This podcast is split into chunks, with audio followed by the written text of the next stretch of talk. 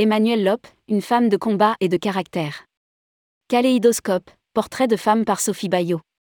Le septième volet de la rubrique Kaléidoscope par Sophie Bayot met à l'honneur une femme bien connue du secteur, Emmanuelle Lope, avocate à la cour et spécialiste bien connue du secteur touristique. Rédigé par Sophie Bayot le vendredi 27 janvier 2023.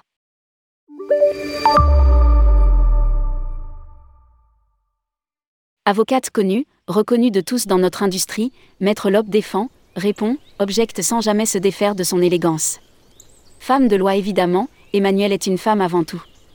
Dans la dimension la plus romantique qui soit. Ce qu'elle revendique partout, sauf dans la sphère professionnelle, soyons clairs. Notre rencontre la découvre à peine, mais c'est déjà beaucoup qu'elle accepte de se livrer un peu. En cumulant, la réussite et la visibilité, on lui a collé de nombreuses étiquettes. Normal. Elle s'en moque. Ce n'est pas une surprise. Mais ceux qui s'en sont chargés sont finalement mal renseignés. Elle sait qui elle est, d'où elle vient, surtout, quels sont ses repères essentiels. L'histoire de sa famille coule dans ses veines qu'on le veuille ou non. Défendre la veuve et l'orphelin, même dans l'industrie des loisirs et du tourisme, n'est sans doute pas le fruit du hasard. Bosseuse acharnée et tout entière dédiée à ses clients.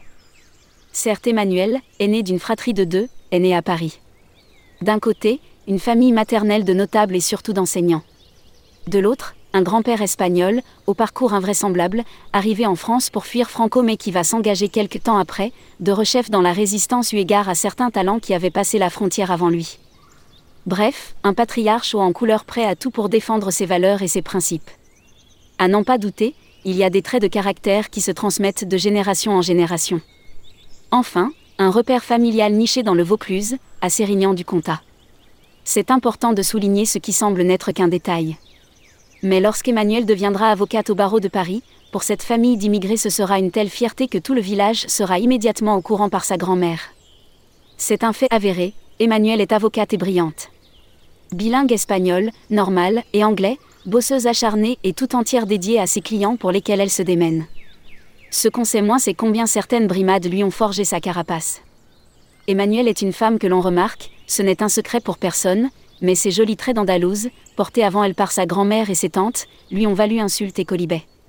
Cela semble dingue mais oui, le racisme et sa cohorte de mots indignes ne sont pas toujours là où l'on l'imagine. Il blesse et meurtrit surtout lorsque l'on est une enfant. La différence n'est jamais une évidence. En revanche, quand on a son tempérament, ces épreuves sont le terreau d'une combativité et d'une résilience qui vous suivent toute la vie une vie qu'elle a dessinée aussi bien dans la sphère professionnelle que dans son univers personnel. Heureuse maman de trois filles dont elle parle avec fierté et amour. Avec beaucoup d'émotion aussi. Trois prénoms comme des personnages de littérature, Ambre, Olympe et Calypso. Autant dire que les pommes ne sont pas tombées loin de l'arbre, à tous les niveaux. Et que chacun d'entre eux a sa propre histoire. Évidemment. Il y a énormément de travail et d'abnégation derrière la réussite. Car Emmanuel est une intellectuelle. Une vraie. Lire, lire, lire et visiter des musées.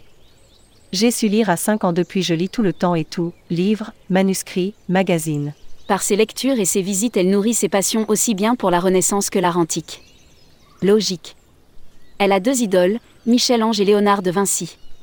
La sculpture l'émeut. Attention la vraie, la classique, donc elle tolère Rodin, il est quand même classique, dit-elle en riant. Notre discussion va nous emmener plus loin ensuite, car en réalité c'est l'histoire avec un grand H qui la fascine. De Toutankhamon à Marie-Antoinette en passant par les Romanov, nos échanges nous font voyager. La littérature s'en mêle. Elle parle avec admiration de Chateaubriand et surtout d'Alexandre Dumas, père, et de ses livres, dont l'écriture ciselée lui inspire des images de films. Les poètes, à l'instar de Lamartine, ne la laissent pas indifférente non plus, elle qui, à 12 ans, rédigeait ses propres poèmes en alexandrin. En fait, ce qui résume bien Emmanuel, c'est l'ensemble des passions qui l'animent. Profondément humaniste dans le sens le plus noble du terme, on est loin de l'image hautaine et glacée que certains se complaisent à entretenir.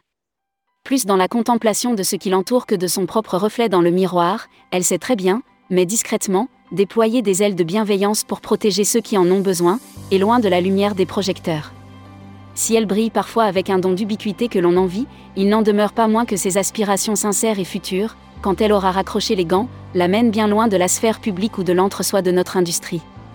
Elle sait où sont ses forces, ses besoins, elle admet ses talents avec simplicité et travaille sur ses fragilités.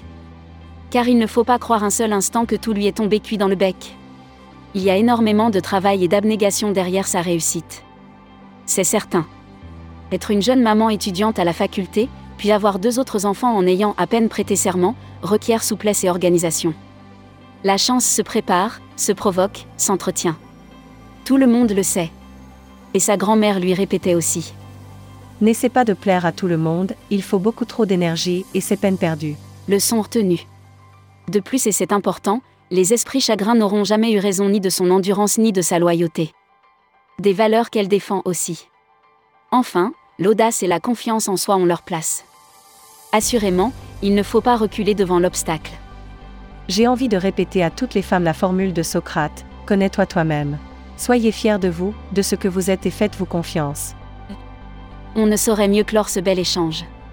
Entrepreneuse, directrice générale du tour opérateur UOC, un océan de croisière, de Cunard France et de l'agence de communication So Sophie Bayot est la créatrice du Mag Effet de style créateur de tentation. Engagée au sein de différentes instances du tourisme, CETO, EDV, Visit USA, CLIA, Sophie participe à l'association Femmes du Tourisme. Elle rédige régulièrement des chroniques dans Management et Capital et rejoint Tourmag pour une galerie de portraits de femmes de l'industrie du tourisme et des loisirs. Retrouvez tous les portraits de Sophie de Bayot.